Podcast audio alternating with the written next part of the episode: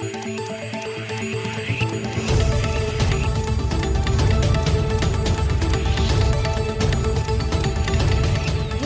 et bienvenue à cette nouvelle édition de Santé, Sciences et Développement, le magazine scientifique de SciDev.net en partenariat avec votre radio. Présentation Sylvia Coussin. Au sommaire de cette édition, le Tchad dispose désormais d'un laboratoire dédié aux grandes épidémies tropicales. La nouvelle structure facilitera le diagnostic de la Covid-19 et d'autres endémiques qui sévissent dans le pays. En Côte d'Ivoire, plus de crainte d'amputation du pied diabétique chez les patients atteints de ce mal. Ces malades pourront désormais bénéficier d'un traitement innovant en la matière. Au Burkina Faso, une stratégie nationale pour une gestion durable de l'eau vient d'être adoptée par le Conseil national de l'eau. À ne pas manquer la rubrique Kesako, la question de la semaine porte sur les effets du gaz lacrymogène sur la santé et nous vient de la RDC. En fin d'édition, comme d'habitude, nous allons consulter l'agenda scientifique de la semaine.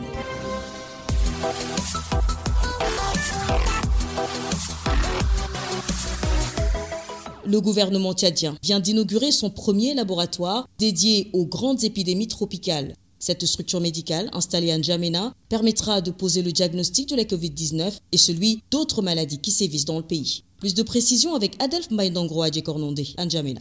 C'est une première dans l'histoire du Tchad. C'est aussi une avancée majeure dans le diagnostic et le traitement des épidémies. Le gouvernement du Tchad a ouvert le 12 décembre un laboratoire des grandes épidémies tropicales au centre hospitalier universitaire Le Bon Samaritain à N'Djamena. Ce projet naît des constats, celui du manque de diagnostic sérieux des maladies graves sur l'étendue du territoire national. Aussi, dans un contexte particulier, celui du coronavirus. Yves Jofang, directeur général du CHU Bon Samaritain, explique. Lorsque les premiers cas de Covid-19 ont été enregistrés sur le territoire tchadien, le gouvernement a aussitôt mis en place un plan de contingence pour faire face à la pandémie c'est donc eu égard à ce plan de contingence que le CHU Bon Samaritain s'est proposé de se doter d'un laboratoire capable de poser des diagnostics de la COVID-19. En dehors du coronavirus, ce laboratoire va permettre de dépister d'autres endémies tropicales. Il sera aussi un espace de recherche scientifique. Ce laboratoire servira au développement et à la promotion de la recherche, mais aussi sera d'un important support logistique à notre système de santé pour faire face à d'éventuelles épidémies similaires. Au Tchad, depuis le début de la pandémie, les structures sanitaires ont montré leurs limites, voire leur fragilité.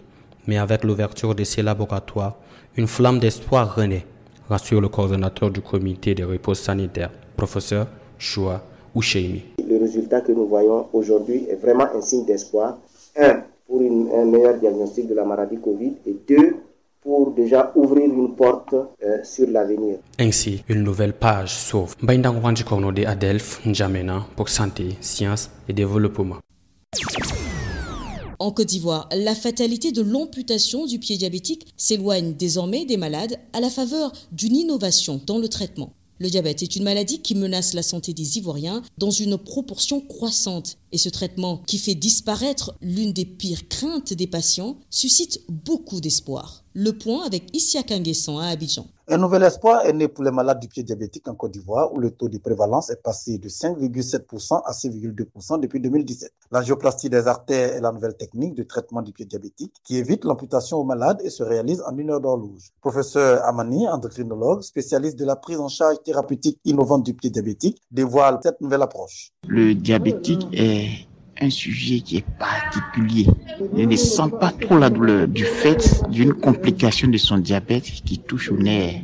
Alors les techniques qui sont nouvelles en Côte d'Ivoire, il y a par exemple un test qui permet très tôt de savoir que le diabétique va plus son athée. Et avec les résultats de ce test, le patient est envoyé en kinésithérapie destinée au vaisseau. La kinésithérapie va développer des petits vaisseaux qui vont maintenir le pied en vie. Ça, c'est une première technique. Mais quand ces cas sont dépassés, et donc il y a deux types de traitements. Avant, c'était le traitement chirurgical, là où on faisait un pontage. On récupère le sang plus haut, en amont, et puis on l'envoie en aval, de sorte à ce que les orteils soient irrigués Maintenant, il y a de nouvelles techniques, ce qu'on appelle angioplastie. C'est une plastie de la terre. Là où à partir d'une simple ponction, on arrive à introduire un matériel qui est ballonné pour aller dilater cette artère. Une fois la terre dilatée, ça arrive jusqu'aux orteils. Il est évident que les malades qui appréhendent difficilement l'amputation reçoivent cette nouvelle avec joie. Traoré Mawa, diabétique amant dans l'Ouest ivoirien, estime que le stress du diabète lié à l'amputation du pied pouvait conduire à la mort. La nouvelle technique pour éviter l'amputation des pieds des diabétiques est vraiment venue à point nommé. Puisque avant, si on te disait que tu avais le diabète, le stress pouvait te tuer même avant la maladie. Moi, je suis diabétique depuis l'année passée, mais il y a plus de peur que de mal. Non, vraiment, ça a amené des gens ici à moi à se suicider après l'amputation des pieds. Il ne reste qu'à vulgariser ce traitement dans le service public afin d'atteindre l'objectif escompté, sauver des pieds et des vies. Ici à Kangessan, Abidjan, Santé, Sciences et Développement. Au Burkina Faso, le Conseil national de l'eau a adopté une stratégie nationale pour une gestion durable de l'eau, une denrée rare et très précieuse dans ce pays sahélien. L'intérêt de l'adoption d'une telle stratégie avec notre correspondant à Ouagadougou, Abdelaziz Nabaloum. L'eau source de vie est un bien commun qu'il faut absolument protéger et gérer au profit de toutes les générations. C'est pourquoi la 37e session ordinaire du Conseil national de l'eau s'est penchée sur la stratégie nationale pour une meilleure gestion de l'eau pour la période 2021-2025. Josiane Cabré, gouverneur de la région du Centre-Sud. Les attentes, c'est la validation du document, c'est l'examen, les amendements, voilà, avec tous les différents acteurs qui sont là. Chacun va se prononcer sur le document pour l'amender et en tout cas le rendre euh, plus parfait voilà, pour la gestion de la ressource eau dans les cinq années qui, qui viennent. Au cours de la session, la stratégie nationale de l'eau a été validée. Désormais, ce document est le référentiel pour une gestion durable de l'eau au Burkina Faso. Concrètement, il permettra de passer d'une approche de gestion sectorielle qui demande la primauté de l'État à une approche de gestion intégrée qui met en avant et concrétise la responsabilité commune de l'État, des collectivités locales, de la société civile et des populations dans la gestion de l'eau. André Nonguerma, président du Conseil national de l'eau. Il a fallu travailler à faire comprendre aux gens qu'aujourd'hui l'eau est un bien commun, il faut travailler à, le protéger, à la protéger et surtout à bien la gérer. Alors donc aujourd'hui, nous avons pu impliquer beaucoup de secteurs euh, qui acceptent aujourd'hui de contribuer donc, aux frais de gestion de cette. Alors, la perspective qu'on veut sinon l'aboutissement, c'est que toute la population soit consciente de la nécessité de bien protéger l'eau l'utiliser. Euh, comme il a été dit, c'est une ressource qui ne se renouvelle pas. Donc il faut, avec l'accroissement de la population et des utilisations, qu'on voit les voies et moyens pour utiliser l'eau de façon efficace, efficiente surtout, faire des économies et songer donc au, futur, les générations à venir. C'est un peu ça qui est important.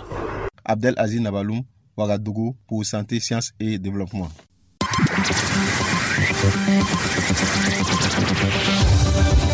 Kesako, qu'est-ce que c'est?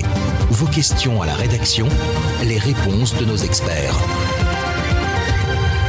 Pour la question de la semaine, nous nous rendons en République démocratique du Congo, où une auditrice s'interroge sur les conséquences du gaz lacrymogène sur la santé. Nous l'écoutons. Bonjour Saïdem, je m'appelle Salem Toumba, artiste, musicienne en République démocratique du Congo. Les forces de l'ordre utilisent quelquefois les gaz lacrymogènes pour disperser la foule. Dites-nous quelles sont les conséquences, les méfaits de ces gaz pour la santé et en particulier pour les yeux? Merci. Cap sur Kinshasa où notre correspondant Bertrand Mayumbu a cherché des éléments de réponse à cette préoccupation. Bonjour Bertrand. Bonjour Sylvie, bonjour à tous. Pour la petite histoire, ça je le tiens pour nos auditeurs qui se demandent quelle idée de fabriquer un gaz qui irrite et provoque les écoulements des larmes et vraiment va jusqu'à disperser les foules. Alors tout commence à partir de 1913, qui est la préfecture de la police de Paris en France teste le premier gaz lacrymogène à base de bromacétal d'éthyle, connu pour ses propriétés irritantes, afin de neutraliser le forcené, les individus barricadés, bref, le hors-la-loi. Devant le succès récolté, l'armée française va utiliser ces gaz sous forme de cartouches suffocantes et grenades à main. Généralisé à travers le monde, c'est finalement en 1930 que ceci fut utilisé pour disperser les manifestations. Pour ne pas s'éterniser là-dessus, laissons donc le docteur Manou, ophtalmologue, au centre hospitalier Mavi, expliquer les conséquences du gaz lacrymogène sur la santé. Normalement, les gaz lacrymogènes ont pour effet de produire rapidement une irritation, une gêne physique qui réduit sensiblement la marge de manœuvre et cela peut durer 30 à 60 minutes. Tout dépend de la dose qu'on a inhalée et puis euh, selon qu'on a été dans une pièce fermée ou en plein air. C'est-à-dire qu'on ressent de manière insupportable une incapacité de respirer, de voir. Donc il se passe une irritation au niveau des glandes lacrymales, ce qui fera couler les larmes, une irritation de muqueuse nasale, buccale, et même une irritation de la peau dans les cas d'exposition intense, surtout dans les milieux fermés. Donc il, peut s'en suivre euh, certaines conséquences. Euh, par exemple, on peut avoir les effets cardiovasculaires, on peut avoir des troubles hormonaux, des troubles mensuels pour les femmes, ça peut aller jusqu'aux fausses couches, atteinte gastro-intestinale, nausées, vomissements, diarrhée, etc. Troubles nerveux, on peut avoir des maux de tête, des vertiges, des étourdissements, des pertes de conscience, des paralysies, et voire même le coma. On peut aussi attraper des troubles musculo-squelettiques. On, on, peut avoir des douleurs ou des oppressions thoraciques, la rigidité de, musculaire, etc. Maintenant, il y a le fait à forte dose. Ici, le fait le plus fréquent reste le, brûlure, pouvant aller jusqu'au second degré. L'atteinte oculaire peut compliquer jusqu'à toucher la, rétine. Dans les cas graves, il peut même y avoir perforation de la cornée. Il y a l'hémorragie euh, pulmonaire qu'on peut subir, voire même une pulmonaire. À ce moment-là, c'est grave. Malheureusement, dans les cas les plus extrêmes, il peut s'en suivre un décès. Et donc, après un incident comme cela, normalement, le membre proche de la famille ou les amis doivent prendre en charge la victime en l'amenant dans un centre hospitalier le plus proche. Maintenant, en termes de prévention, ce qu'il faut faire, c'est d'éviter de porter des lentilles de vue, parce que les gaz peuvent se coincer sous les lentilles et endommager la vue ne pas utiliser des crèmes gras euh, qui risquent de faire coller les gaz sur la peau. Il faut bien se laver le visage, le, le vêtement avec du savon, utiliser les lunettes de, ski ou de, plongée si possible. Il y a aussi les masques chirurgicaux qui peuvent également protéger le bas du visage. Il faut davantage s'éloigner du lieu d'explosion en prenant de l'altitude car le gaz il est plus lourd que l'air. Merci Bertrand. Je rappelle que vous êtes notre correspondant en République démocratique du Congo et que vous étiez en ligne de Kinshasa. Si vous aussi vous souhaitez nous adresser une question, une seule chose à faire, appelez, écrivez ou laissez un message vocal au numéro WhatsApp suivant, le plus 221 78 476 87 80. Je répète, le plus 221 78 476 87 80. Votre question, vous pouvez aussi nous la poser par email. L'adresse email, c'est celle-ci, podcast.sidev.net. Podcast s'écrit P-O-D-C-A-S-T. Et Sidev s'écrit S-C-I-D-E-V. Je répète, podcast.sidev.net. Vos questions et commentaires sont attendus à ces différentes adresses à tout moment de la journée. L'agenda. Place maintenant à l'agenda scientifique de la semaine avec Julien Chongwang. Bonjour Julien. Bonjour Sylvie, bonjour à tous. Alors nous sommes impatients de découvrir les événements que vous nous proposez cette semaine. Alors, à cause de la fin d'année où les événements sont en berne, les conférences sont un peu rares. Mais retenons quand même le Oxford Farming Conference, entendez la conférence d'Oxford sur l'agriculture, qui est prévue le 7 janvier 2021. Pour des raisons évidentes, cette conférence sera entièrement virtuelle et les modalités de participation sont à trouver sur le site www.ofc.org.uk. Je répète, www.ofc.org.uk. Puis le 14 janvier 2021 a lieu la deuxième édition du Forum des jeunes de l'IRENA, l'Agence internationale pour les énergies renouvelables. Ce forum qui se tient en marge de la 11e session de l'Assemblée générale de l'IRENA a pour thème promouvoir une transition énergétique juste et inclusive. Pour les détails, bien vouloir se rendre sur le site www.irena.org. Irena s'écrit I-R-E-N-A. Je répète, www.irena.org. Et c'est tout pour cette semaine, Sylvie. Merci Julien. Mesdames et messieurs, c'est la fin de cette édition de Santé, Sciences et Développement. Merci pour votre bienveillante attention. Durant les deux prochaines semaines, vous aurez droit à des émissions spéciales sous forme d'entretien avec des spécialistes pour explorer quelques-unes des principales questions sanitaires de l'heure. Quant à moi, je vous retrouve le 11 janvier 2021. D'ici là, je vous souhaite à toutes et à tous de passer d'agréables fêtes de fin d'année.